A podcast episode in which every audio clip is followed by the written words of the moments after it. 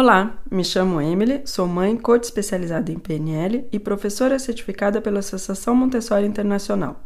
Você está ouvindo o podcast Café Montessori, um podcast para mães, pais educadores que querem viver melhor com as crianças. O tema que eu queria trazer para você hoje é o tema do resultado e do processo. Então, a diferença entre o caminho e o destino. Tem uma frase muito frequente que a gente usa, né, e que a gente ouve, que é dê atenção ao caminho muito mais que ao destino. Esse tema me veio em mente porque, é, discutindo com meu marido, que também é empreendedor, estávamos falando de dois medos que podem vir quando queremos um resultado, quando queremos atingir alguma coisa. O primeiro medo é o medo do fracasso e ele se manifesta por não fazemos. Então, quando a gente tem medo de fracassar, a gente nem começa. Um segundo medo, que quem sabe seja menos conhecido, é o medo do sucesso. Ou seja, pode parecer até estranho, né? Pensar, mas medo, como assim? Sucesso é bom, né? Por que eu vou ter medo do sucesso? Mas o medo do sucesso ele se manifesta através de tentativas repetidas, nas quais a, é, nunca se chega no final. Ou seja, a gente vai, vai, vai, mas a gente não termina. A gente começa, mas depois a gente muda e a gente acaba nunca terminando, nunca concretizando. E eu pensei esse tema muito interessante, muito é, é, montessoriano, montessoriano, porque Montessori é realmente uma é, psicologia, uma um, filosofia de vida, né? Que dentro da psicopedagogia de Montessori, nós damos realmente muita mais atenção ao processo do que ao resultado. E muitas vezes a solução desses diferentes medos que podem ocorrer, eles são resolvidos simplesmente com uma atenção muito mais é, intencional ao processo e sabendo onde a gente quer chegar, então tendo uma ideia de um, um, uma visão na onde a gente gostaria de chegar, mas deixando o resultado no lugar dele, sem que ele tome todo todo o espaço.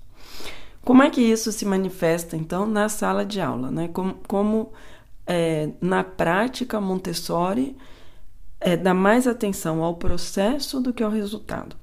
O primeiro ponto, e não dos menores, é que numa escola Montessori não há notas. Então as crianças não têm notas, elas não sabem o que é uh, ter um, dois, três, quatro, cinco numa prova uh, sobre 10, não sabem. Aqui na França é, é sobre 20, então ter 10 sobre 20, 15 sobre 20, não sabem o que, que é. Inclusive o Felipe, outra, em outro episódio, trouxe a anedota, a história, em que ele estava com a minha filha na praia e perguntou para ela Gabi, qual que é o doce que você prefere? Ela falou, ah, não sei. E ele falou, bom, qual nota você daria para cada um, né? E ela falou, o que, que é nota? e isso foi muito interessante, porque para nós parece algo assim tão comum ter nota, dar notas, né? E aí, quando a gente não tem nota, fica mais difícil também de se comparar. Então, um aluno que teve quatro, que olha a nota do vizinho que teve cinco, ele vai achar, assim, ele, ele vê que a nota dele é inferior à nota do vizinho com tudo que pode vir em seguida. Mas o segundo ponto é que na classe Montessori, a gente não estimula, a gente não orienta as crianças nem a se comparar, elas se comparam apenas a elas mesmas. Então, elas vão dar atenção ao processo delas, ao processo individual de cada uma. E daí a importância das reuniões individuais com os educadores. Isso faz também com que se reduza muito a competição entre as crianças. Isso também é algo muito intencional numa classe Montessori, que, por exemplo, o material existe uma, um tipo de material é, existe só um é, exemplo de material, não existem vários. É, a classe não tem várias vezes o mesmo material para que todos para que vários grupos possam usar ao mesmo tempo. Não existe um material e as crianças vão usando à medida que uh, outros vão terminando o exercício delas. Então não existe essa comparação de que quem faz mais rápido ou quem faz mais, quem passa mais tempo. Não, o princípio é se outra pessoa está usando material, eu respeito o tempo da outra, me organizo de outra maneira agora e assim que ela terminar eu vou poder ir usar o material. Um quarto ponto é a colaboração, ela é muito estimulada também através da de classes com várias crianças de várias idades. Então, é, dentro de cada classe Montessori existe três faixas etárias. 3 aos 6, dos 6 aos 9, dos 9 aos 12 e assim vai. Isso é muito interessante e é, adiciona, né, traz muita colaboração entre as crianças, porque as maiores, claro, elas já tiveram dois, às vezes três anos na mesma classe com o mesmo material. Então elas vão conhecer melhor o material e elas vão estar mostrando aos menores como utilizar.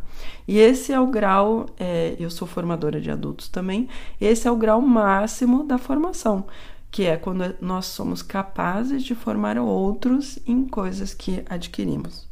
Então, a colaboração entre as crianças e o fato que elas possam se explicar os diferentes, as diferentes atividades incita muito essa colaboração e a não competição. E no, no final, no tema de hoje, incita o processo muito mais que o resultado.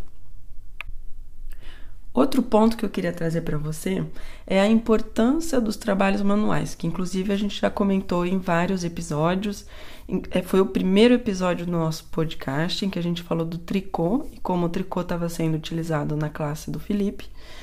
E essa importância que Montessori dá aos trabalhos manuais, ela tem tanto é, é, essa, esse conhecimento de que a inteligência se desenvolve através do trabalho da mão, mas os, o fato de fazer um trabalho manual, algo que é visível, tangível, também contribui muito a que a criança tome, é, aproveite do processo, o processo de fazer. E um tricô não tem como é, acelerar e fazer mais rápido do que o tempo que é necessário para fazer um tricô. Então é um respeito também do tempo que leva cada uma das coisas. Inclusive, fazendo um pouco mais devagar e estando pronto às vezes para desfazer e para desfazer e recomeçar, ajuda a o que a gente vai é, o resultado que a gente vai ter no final. Então, dar a atenção a esse processo e dar o tempo ao processo é, facilita, inclusive, o resultado.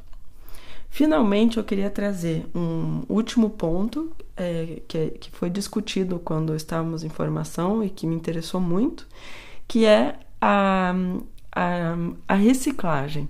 Então, eu, como mãe, antes de fazer a formação, muito dos desenhos das crianças, das atividades que elas traziam depois do clube de férias ou que elas traziam da casa dos avós, muitas das atividades que elas tinham feito, de atividades manuais ou não, eu guardava em casa. E eu falava: nossa, mas foi minha criança que fez, eu quero guardar, quero valorizar, quero mostrar ela é, dentro de vários anos, assim por diante. E a verdade é que na classe Montessori, muito, pouquíssimas coisas são guardadas, muitas delas são recicladas. Porque o mais importante, mais importante do que aquele desenho, aquele tricô, aquela pochete que foi é, costurada, muito mais importante do que o resultado em si foi o processo. E a partir do momento que a criança terminou é, aquilo foi feito e o principal foi adquirido pela criança. Então, o resultado já não, não é isso, não, não é tão importante, ou pelo menos ele ocupa o espaço que ele tem, tem que ocupar. Isso é o que eu queria trazer para você hoje. Espero que você gostou do episódio. É, aproveite realmente o momento, o momento presente é, com seus filhos ou com as crianças que você tem em volta de, de você. Aproveite esse processo, esse momento presente que está que tá aí como um presente é, cotidiano. E uh, se você gostou do podcast, gostou do, do episódio, compartilhe, deixe seu comentário. Nós ficamos sempre muito felizes em ler vocês. Obrigada pela sua escuta.